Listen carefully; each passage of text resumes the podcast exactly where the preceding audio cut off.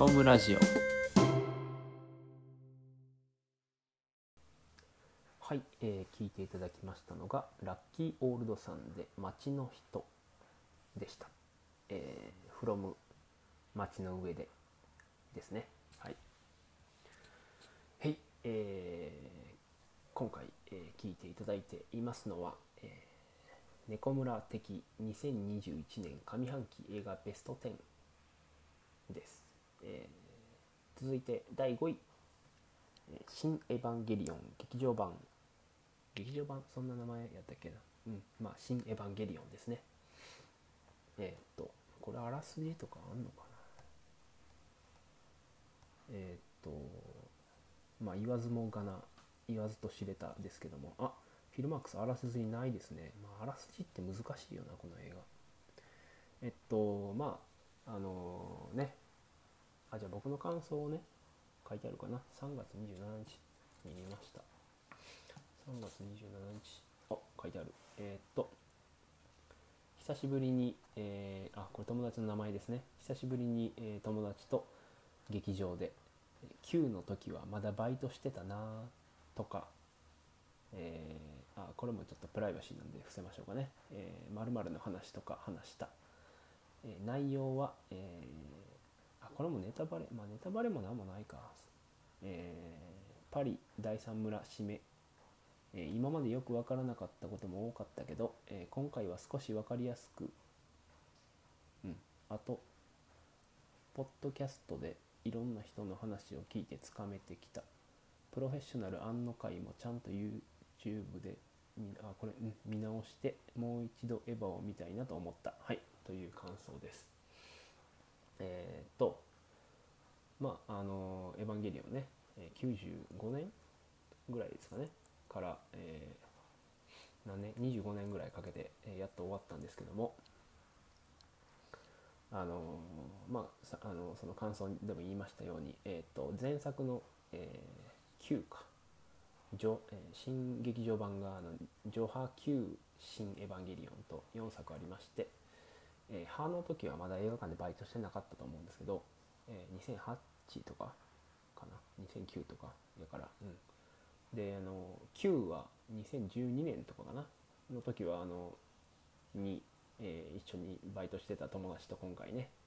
えー一緒に、えーひ久しぶりに見るっていうことで久しぶりに会いましてまあエヴァの話をねいろいろしたんですけどまあ僕はエヴァはあの大学生ぐらいの時に、えー見始めてであのえーあの一人暮らししてた時にねあの部屋にプロジェクターをであの大画面で、えー1話から26話まで一気見するみたいな企画あのイベントをねあの友達とやってたりした、えーような、えー思い出もあり、えーっていう感じですけども。まあこれは感想感想っていう感想もね難しいですね、まあ、エヴァ見てきた人だったらまあ見てるでしょうし、えー気になるなっていう人だったら、まあ、最初からね全部見てもらうのが一番いいと思います。はい。ということで第4位、えービデオフォビアです。これはねえーっと多分あんまりあのメジャーじゃないので、えー説明がいると思いますが、えービデオフォビアあらすじあちなみに邦画ですね、えーあらすじ。東京で女優になるという夢破れて故郷大阪のコリアンタウンに帰ってきた29歳の愛はそれでも夢を諦めきれず実家に住みバイトをしながら演技のワークショップに通っていた。そんなある日愛はクラブで出会った男と一晩限りの関係を持つ。数日後愛はその夜のジョージを撮影したと思われる動画がネット上に流出していることに気づく。その後も連日その夜のものと思われる動画がネット上に投稿される。自分のものとは断言できないが拡散し始める映像に愛は徐々に精神を失調し始める。はい。というような、えー内容でして、僕の感想を、えノート見ますと、「えー、クシナ」「クシナ」っていうね映画がありましてそこにも出ていた広田明菜主演。佇まいと声が菊池凛子のよう。大阪の夏がモノクロであることで妙に暑さを感じない。何度でも見たい。はい。そうなんですね。あのこの映画はモノクロ撮影撮影じゃないか。モノクロ、えー、でして、えー、色がないんですね。はい。あの大阪で、えー、撮ってましてあのそのさっき言ってたえーと、演技のワークショップに通ってるとかいうところはあの大阪のそのコリアンタウンから電車乗って、えーと、阪急乗ってねあの淀川を越えまして重曹の町が出てきて重曹のあの演劇学校みたいなとこにね行ってたりするんですごいあの地元感が強いんですけども、えー、まあ、僕これ見たのはちょうどねその重曹の第7芸術劇場っていうところらへんがね映画に出てきてそこでもやってたんですけど僕が見たのはあのえっ、とあもともとその7芸でやってたのは去年とかなんでまあ今年の映画とはあんま言えないんですけども僕が見たのは4月の1日か。えっ、と三宮のね三宮っていうか神戸元町映画館で、えー、見たんですけどもあのまあ、あの今年見た映画ということで、えー、ちょっと遅れての上映だったんですけども今年見た映画ということで第4位に選ばせていただきました。あの、もうレンタル出てましてあの、ちょっとソフトは分からないですけどもえー、Amazon プライムとか UNEXT とかで、あの課金レンタルできると思いますんで今のあらすじ聞いて、えー、気になった方はえー、見てみてはいかがでしょうか。はい。はいもういいかな。はい。えー、じゃあ第3位。モキシーです。モキシー。これはね、えー、アメリカの映画ですね。これもあれかな。フィルマークスあらせじなかったな。ちょっと調べましょう。ググります。モキシー。モキモキシーなんかサブタイトルがあった気がするな。モキシー。私たちのムーブメントですね。モキシー。はい。ウィキペディア。ストーリー。シャイな女子高生ビビアンは幼なじみの親友クラウディア。共に目立たない学生生活を送っていた。校内ではアメフト部の主将ミッチェルたちを頂点としたヒエラルキーが出来上がっておりビビアンは校内にはびこる性差別や不公平にうんざりしつつも主張意見を主張できずにいた。ところが転校生ルーシーの出現で転機が訪れる。ミッチェルに嫌がらせされても負けないルーシーの存在やかつては反骨精神旺盛だった母リサに感化されビビアンは校内の性差別などを問題提起する冊子「モキシ」を匿名で作ることにこれが学校中で大反響を呼びついには革命を引き起こすことになる。はい、ということでねモキシ私たちのムーブメントが3位です。はい、えー、僕の感想はこれ見たのは、え、4月4日4月いっぱい見てるのは、えー、モキ大好き、えー、白人の女子が母の革ジャケットを着てジンを作る。学校の変なところをついていくうち仲間が増える。主人公周りのキャラの、えー、人種がうまいこと、えー、言っている。ラストの声に夢のシーンが混ざって涙。ということでね、ー、どのシーンが良かったっていうのをね忘れずに、えメモしておいたんですけども。あのえっ、とそのあらすじで言ってた、えー、かつては反骨精神旺盛だった母リサっていうのがを演じてるのがエイミー・ポーラーっていう人なんですけど、まあ、この人がね監督をしてる、えー、映画なんですね、えー、まああの僕はアメリカの、えー、学園ものっていうんですか？あの主に高校生ですね。あの高校生が出てくる映画学園ものっていうのがねあの大好きでいろいろ見てるんですけどもあのその中でも最近トップクラスに良かったやつですね。ちょっとあのなんか映画の出来としてはいまいちみたいなこと言う人がねあのいるんですけどもあの僕はもうあの完全に、えー、何ですか？あの勢いに持ってかれましたね。ちょっとこれあのネットフリックス限定なのでネットフリックスに入ってない人は、えー、登録してみてくださいという感じです。あそうだそうだ。モキシーがねあのちょっと、えー、まあにもともとあのネットフリックス公開してすぐにあの人気は出てたんですけども、まあ、よりあの注目されるようになったのはあのちょっと名前が今出てこない。あリンダ・リンダズか。えー、っとうんあれ 4, 月4月か。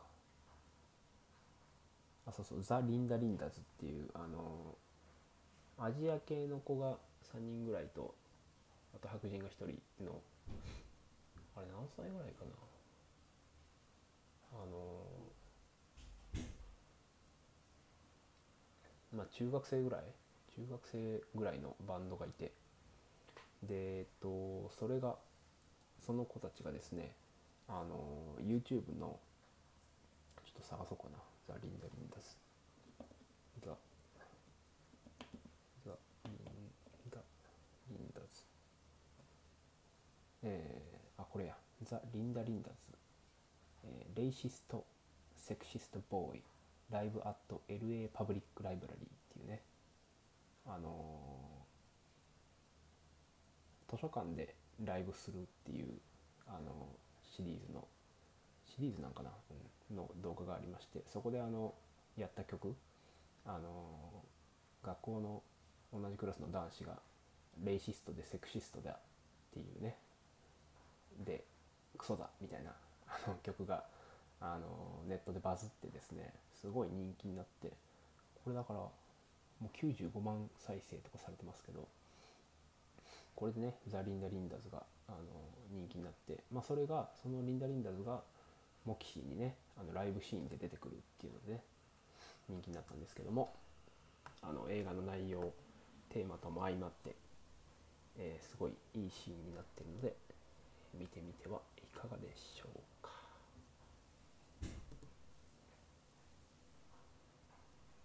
はい、というわけで、えー、ちょっとお水を飲みます。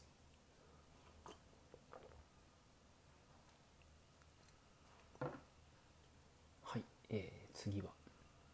第214、14歳のしおりです。えー、あらすじ。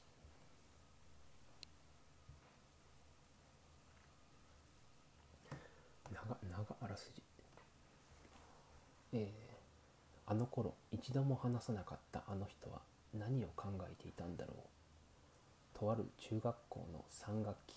2年6組35人全員に密着し一人一人の物語を紐解いていく。そこには劇的な主人公もいなければ大きなどんでん返しもない。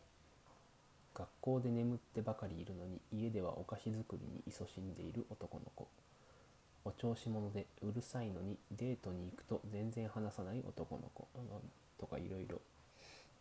えー、いろろ書いてまして、えー、この映画には誰もが通ってきたのにまだ誰も見たことがなかった景色がありそして普通の映画を見るのとは全く違う心のタイムマシーンに乗るような体験が待っています。すべてが慌ただしい世の中だからこそ一度立ち止まりいつでもあの頃の気持ちに立ち返るしおりを挟んでもらうための映画です。すごいなんか説明、説明な感じのね、えー、あらすじでしたけども、えー、これはね、ドキュメンタリーなんですよね。えー、っと、これも4月やな。4月いっぱい見てんな。はい。え、っと、街の上でを見て、その次に続けてみたんですね、僕ね。あの、京都の出町座で見ましたね。えー、感あ感想はツイッターに書いた。あとは猫村ジオ用に考える。あ、ツイッターに書いてるそうなんで、えー、Twitter を検索しようと思います。えー、っと、えー、あと、にゃこむら14歳。歳、歳のしおり。これもね、あのネコムラジオに考えるって、えー書いてましたけどもネコムラジオ第43回映画14歳のしおりと2020年ドキュメンタリー映画ベスト5ゲスト梅ちゃんでね特集しました。はい。14歳のしおりの感想あった？ツイッター。えー中学2年生の3学期約50日間に密着したドキュメンタリー。クラスの35人一人一人にフォーカスした構成が見事。インタビューされる生徒が1人2人と増えるにつれ時折繰り返される同じシーンの深みが増す。霧島を霧島は部活やめる手をですね。を思い出す人も多いのでは。ということで。えっ、とこれまだ上映してますね。どこでしてんねやろこれ。あれ？どうやって調べるんのやまだ上映してるところが2巻あるようですがえー、おおどこか分からへんな。まあいいや。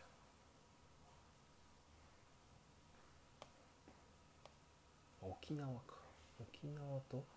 栃木で、えーまだ上映してるみたいなんですけどもこれはね、あのー DVD にならない確率が高いのでというのもあの実在の、えー当時中学生たちがあのまあ実名実名っつってもあの名前カタカナだけなんですけどもであの出てまして割とこうセンシティブなあのに扱ってるといいますかまあまああの最近ねえっ、とリアリティショーのあの何ですか、えー問題というかがありましてあのまあ中学生が対象なんでこの映画はあのそこをねあのネットであの悪く書かないでくださいみたいなあのことを、えーこの制作側もいろいろ注意喚起してましたんで、まあ、DVD になることはないのかなとか思ったりして映画館でやってるうちに見てもらいたい作品ですね。まあ、ドキュメンタリーっていう枠の中でもあのなんていうんですかね構成からしてあの飛び抜けたあの面白い映画だったと思います。はい。というわけで第1位発表します。ででんアメリカン・ユートピア。はい。説明説明。あらすじあらすじ。ああらすじなかっなまあないか。あらすじ。まあこれもねこれはねドキュメンタリーというかライブ映画なのでえー、アメリカン・ユートピア。うーん説明ああるかな、まあ、簡単な説明で言いますとえー、トーキングヘッズのフロントマン。デイビッド・バーンによる伝説のブロードウェイショーを記載スパイク・リーが映画化。一生に一度の至福の至福の至福のまあ途中であの切れてますけどもそんな感じです。えーまああのストーリーはないんでねこの映画はね。あのーまあこれもネコムラジオであの1回特集してるので、えー何回目やったかな。第48回映画「アメリカン・ユートピア」は今映画館で見るべきです。ゲストノブさん。ああれですね、まあ、あの花束みたいなのに続いてノブさんとあのたまたまねあの僕が映画館でこの映画を見て同じ日にあの映画館同じ映画館で、まあ、回は違ったんですけどもあのノブさんもこの映画を見ててそれをツイッターで知ってあじゃあちょっと、えーラジオ撮りましょうって言ってあの翌週撮ってでそれがきっかけといいますか僕があのツイッターでうるさくあのこれは今映画館で見るべきですって言ったら、まあ、23人実際に映画館で見てくれることになってえっとすごい嬉しかったですね。あのなんていうか、まあ、この映画はえっとまあライブ映画なんですけどもこのデイビッド・バーンっていう人または元の、えーバンドトーキングヘッズの曲とかもやるんですけども、まあ、あのデビッド・バーンもトーキングヘッズも知らなくても、まあ、僕もそんなに、あのー好きとかあのめっちゃ知ってるっていうわけじゃなくこの映画を見たんですけどあの本当に何て言うんですかねあの楽曲の良さだけじゃなくてあの舞台としての凄さとかあの歌詞の強さとかえっ、と、まあ、演奏演じることの凄みとか、まあ、最近ねちょうどあのライブをそんな見れない、えー状況ですから、まあ、そんな中映画館の大音量で、えーでこうカメラもね割とこう演者によってあのクロスアップで撮ったりあのするのが迫力があって、まあ、そういうのにあの引きつけられたとこもあるんですけどもあの全体のこう出来がねあの凄まじいのでこれはぜひまだ映画館でやってますからあの拡大上映が決定してねあの上映館もあの、ま増えたっていうかまああのもともと上映してた映画館で終わって別の映画館でやったりとかもありますんでこれはぜひ映画館で見てもらいたいなと思いまして、えーまあ、これね結局僕は2回見に行ったんですけども、まあ、何回でも見に行ってもいいかなっていうような映画です。はいあのい無事、えートップ10全部紹介できましたね。あのまあどれか気になって、えー見てくださるようなことがあれば僕は、えー嬉しいです。あとですねまああと県外といいますかあの他に見た映画、まあ、旧作とかもありますけども他に、えー見た映画を、えー一応紹介しておきますと何があるかな。あそうそうあの年末にね去年の年末にあのー映画を2020年の映画を振り返るっていうのをやりましたけどもあのーその時に勧めてもらった「あの風の電話」とかねこれあの元浦元浦セリナが主人公なんですけどこれも元浦さんがねすごい良かって見てよかったなとか思ったりあとジョン・ F・ ドノバンのせ「死と生」っていうあのグザビエ・ドランフランスのねが監督フランス？カナダか？カナダやね。フランス語やけどカナダの人か。が監督の、まあ、これはあのえっ、と英語の映画ですけどもジョン・ F・ ドノバンの「死と生」とかね。これもあの勧めてもらってみてよかったなって思ったのとか。あとは、えっ、と、ネコムラジオで言うと、あの、エマさんがゲストで一回出てもらいまして、あの、ミュージカル映画の話をしましたけども、えー旧作、ドリームガールズとかね、あの、やっと見れて、これも良かったっすね。とか、あとは、えっ、と、あ、最近ので言うと、あの、アカデミー関係で言うとね、あの、アカデミー賞の今回の、えー短編アニメ映画賞を受賞した「愛してるって言っておくね」とかあのこっちはあの短編実写映画賞を受賞した「隔たる世界の2人」とかねこれどっちもネットフリックスなんですけどこれサクッて見れて結構ねズシーンとくるね、えー重なかなか重い映画でしたけどもこういうのが見れるのはね今いいですよねアカデミー取った映画でね。あとはあのえーなんか最近あのえーいろんな人と会ってあのおしゃべりしたりしてるんですけどもあのその昔の、えー知り合いがあのそういえばあのグリーンブックって見たみたいな話になって俺これってアカデミー取ったんだっけ？アカデミー作品賞？取ったんですよね2019年そうそれ見てなくて、まあ、やっぱりね、まあ、あのいいですよね。見ましたけど。あのとかまああのいろいろ見てますけども、えーえー2021年、えー下半期、えー上半期はですね、えーまあ、あのコロナ禍の影響もありまして、えー邦画がね割と多かったですけど下半期はどうなっていくのかなっていう感じで、えーまたね年末になりましたらあのー去年年末振り返りをやったあのキーコさんとか中川君とかをもう一回誘って、えー、年末映画振り返りを撮れたらと思ってますのでお楽しみくださいというのとあとあのまあ一人語りもこうやって、